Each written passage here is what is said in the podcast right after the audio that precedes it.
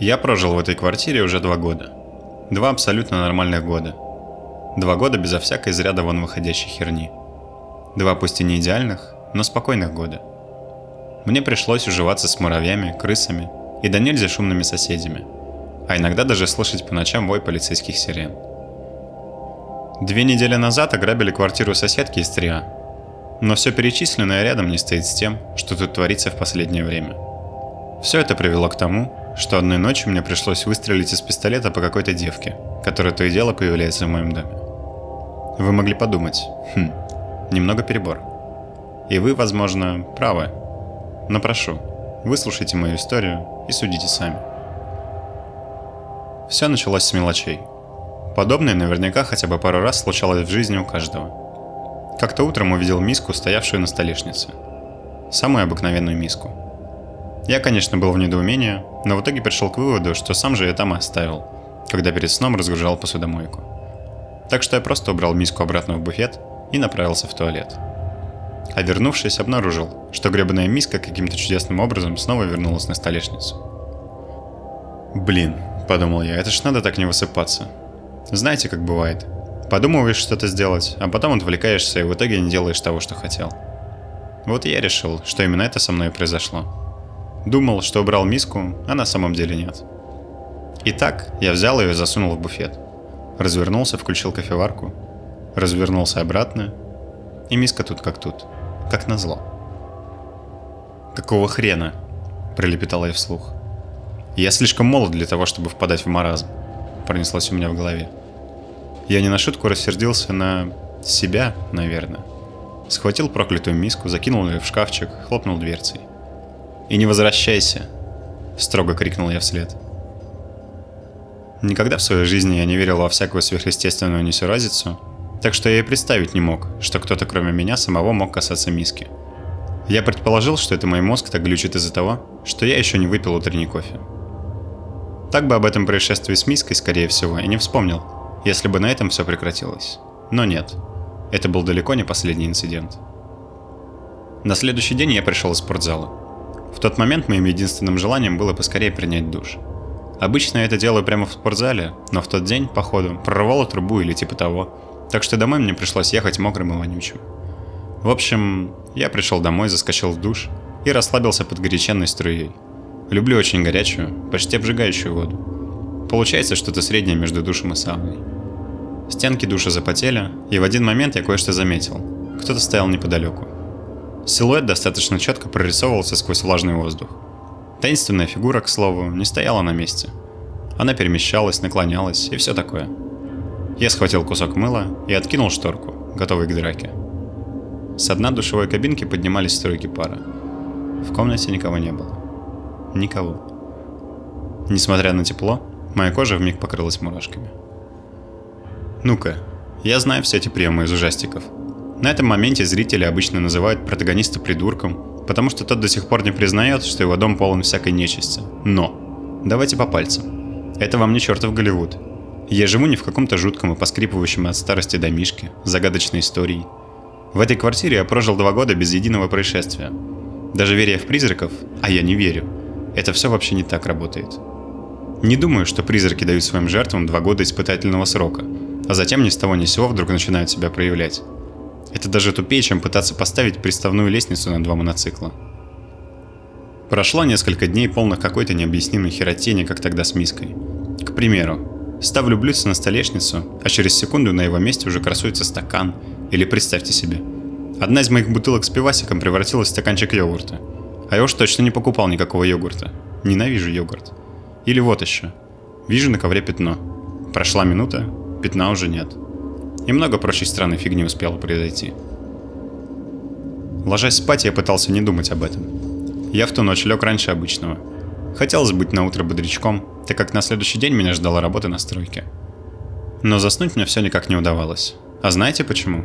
Потому что поблизости гремела музыка и слышалась чья-то непрекращавшаяся болтовня. Я накрыл голову горой подушек. И даже это не спасло меня от гула. Чёртовы, блин, соседи. Через какое-то время я не выдержал, встал с кровати и начал стопотом расхаживать по квартире, пытаясь отыскать источник шума. Я прислонился ухом к каждой стене, но определить, кто из соседей повинен, мне не удалось.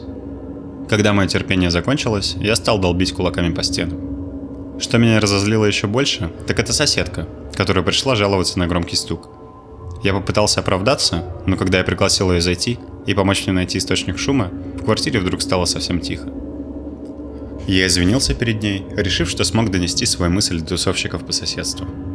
После этого, казалось бы, все должно было нормализоваться, не так ли? А хрена с два. Посреди ночи меня разбудил внезапно врубившийся телек. Я рявкнул и протянул руку за пультом, но в привычном месте его не оказалось. Я, покряхтывая, слез с кровати и поковылял к телевизору, а затем выключил его вручную. Может, виной всему резкий скачок напряжения? Предположил я. Такое иногда случается с моим телеком. Однако, как я не пытался себя успокоить, на фоне всех событий мое сердце забилось заметно быстрее. Я забрался обратно под одеяло. Думаю, после этого поспать мне удалось не более пары минут. Телевизор включился снова. «Да, блин», – промычал я. На сей раз я подошел к шнуру, выдернул его из розетки и лег обратно. Ну нахрен, я могу спать только при полной тишине. Представьте мое удивление, или правильнее сказать мой шок – когда телевизор включился в очередной раз. Ну твою ж мать. Разве я не отключил его от сети? Как он мог включиться? Я пробежался глазами по комнате. Шнур был в розетке. Может, приснилось? Таков был мой вердикт. Другого объяснения попросту не могло быть. Приснилось, что выдернул шнур. Собирался я было встать, как вдруг почувствовал что-то холодное. Ага, пульт. Как он оказался в кровати? Может, я как-то ненароком смахнул его с тумбочки? И так я в последний раз выключил телевизор и наконец вырубился с пультом в руке.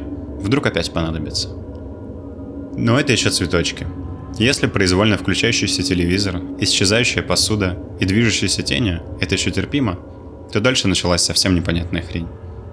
Например, на кофейном столике начали появляться предметы. Очень странные, как, например, девчачьи книги вроде «Гордости и предубеждения» или «Как быть влиятельной женской фигурой в рабочем коллективе», это начинало походить на какой-то розыгрыш. К тому моменту я рассказал парочке друзей о миске и прочем, так что это могло быть их рук дело. Хотя, знаете, были и плюсы. Как-то довелось мне устроить вписку, и одна зачетная чика обратила внимание на одну из книжек. «О, а я не знала, что ты читаешь Гиллиан Флинн». Я ухмыльнулся. «Шутишь? Я обожаю ее писанину». Не буду лгать. Я вскользь пролистал эти книги. Этого хватило, чтобы быть готовым более-менее убедительно обсуждать их содержание – ничего при этом толком не прочитав.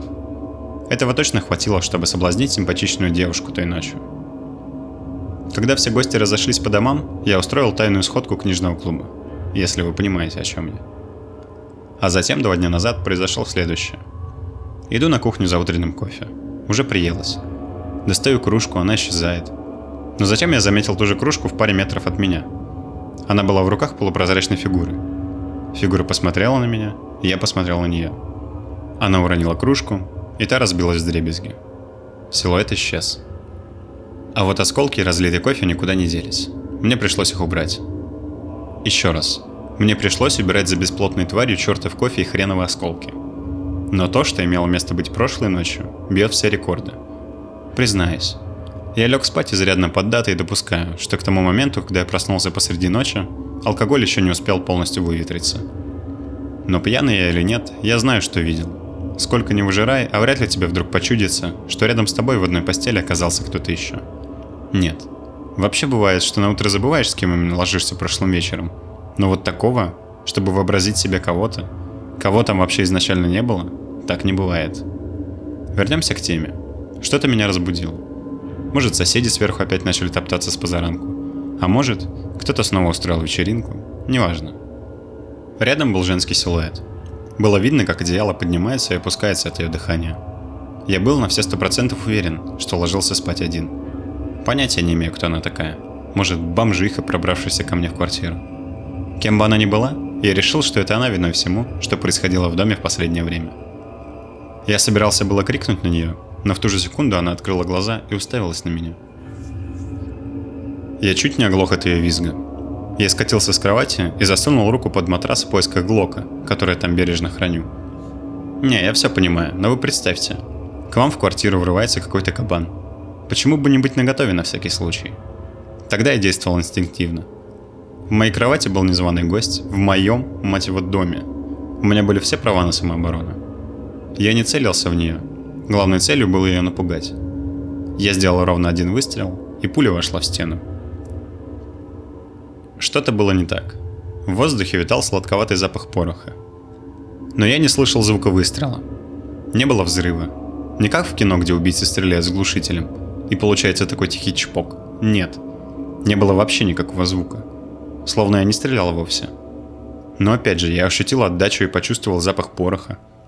Я заглянул за кровать. Женщины там уже не было.